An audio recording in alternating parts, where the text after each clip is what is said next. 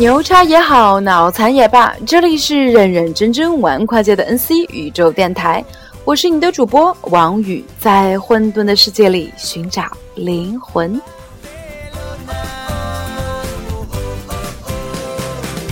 真是抱歉，前两天呢，在约翰内斯堡的行程实在是太紧凑了，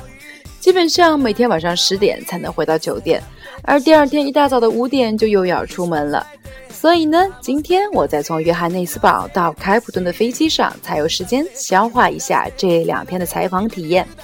各位就请好吧。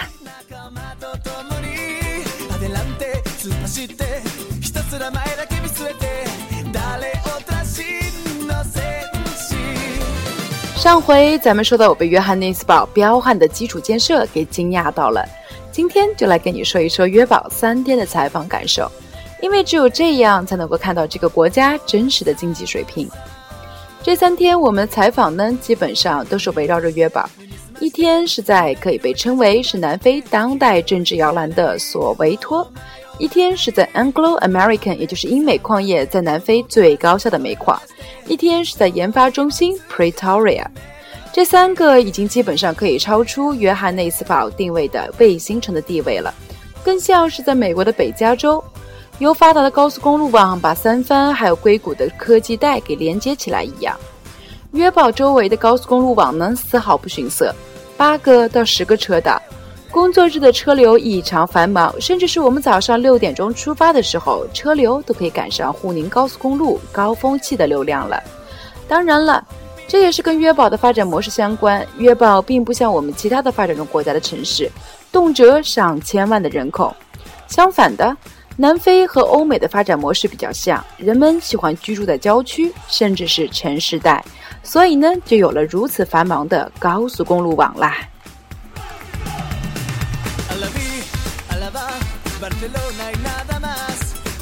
好啦，再来具体的说一说我们的这三个城市吧。第一天，我们就是去了约翰内斯堡西南方的索维托。不要跟我说你不知道这个地方，因为二零一零年的世界杯的主会场就在这里，而且曼德拉以及另一位获得诺贝尔和平奖的南非人图图大主教的家也在这里。当然了，曼德拉的故居就和任何一位伟大的领导人的故居一样，变成了旅游景点，而他的遗孀维尼呢，则是住在离这里不远的一幢房子里。对于索维托来说，更重要的是，1976年要求与白人获得平等权利的学生运动就在这里爆发，而当时当局也是打死打伤很多学生。那可不是一个仅仅只是大学生参与进来的学生运动，还有大量的中学生。当时被打死的第一个学生就是一个十三岁的孩子。从这个时代开始呢，南非的黑人的自我认同就在被不断不断的强化。并且被提上了政治议程。当时，南非的黑人政治家们为了躲避白人政府的迫害，需要躲在教堂里面进行秘密的政治聚会。所以呢，到现在，你在教堂里面都可以看到，屋顶上还留下了当年警察逮捕聚会政治领袖时所留下的弹孔。正是通过这些不断的抗争，南非才能够在1994年正式取消了源自1948年开始实行的种族隔离制度。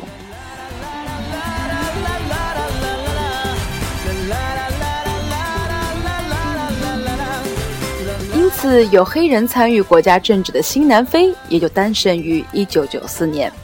然而，对于索维托来说，故事可不是这么简单。在1963年的时候，由于种族隔离制度，虽然当时有很多黑人在约翰内斯堡工作，但是当时的隔离政府并不允许他们住在城里，而是在约翰内斯堡西南方的索维托给他们划了一块地。所以呢，在索维托，你只能看到这里居住着黑人，而并不会看到有白人居住在这里。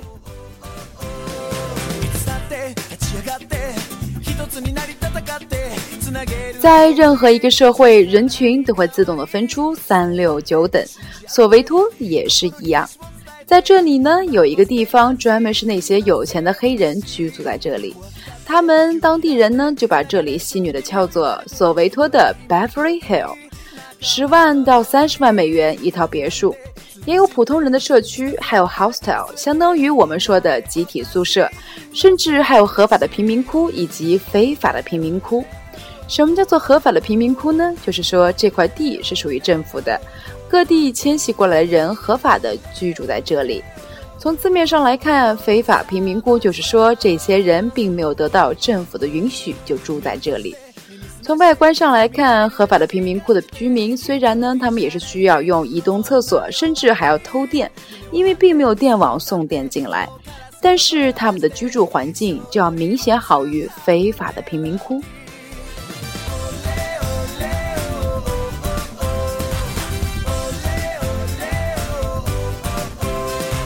那大家又要问了，既然是非法的，居住条件又差，为什么政府不把他们强拆了，让他们打哪儿来回哪儿去呢？这可不行，因为南非的法律规定了，如果你要让人强行的从一个地方迁走，你必须要给他找好能够住的下一个地方，所以南非政府才不会给自己找麻烦，让这些贫民窟的人搬走呢。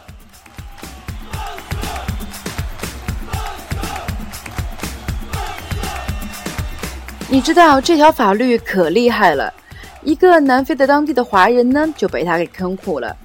这位华人呢是一个生意人，把自己的房子租给了一个当地人，但是那位老兄后来没有钱付租金。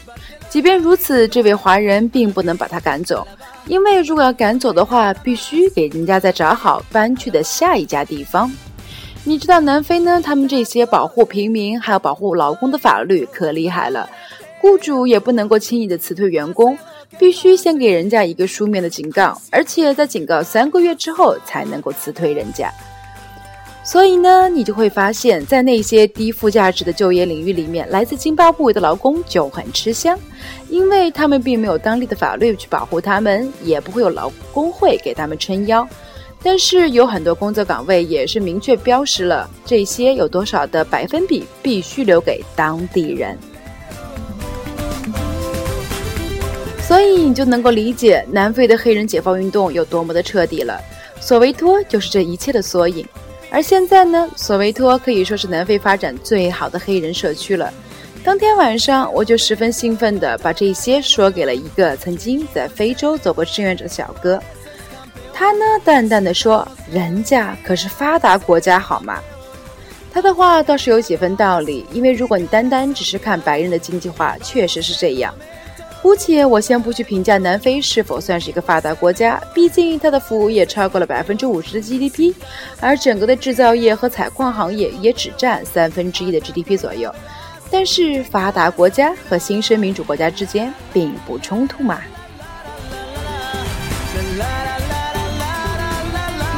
好啦，今天夜已深，我要睡觉了。下一期再跟大家聊一聊南非这二十年来的黑人经济发展以及它背后的政治变革。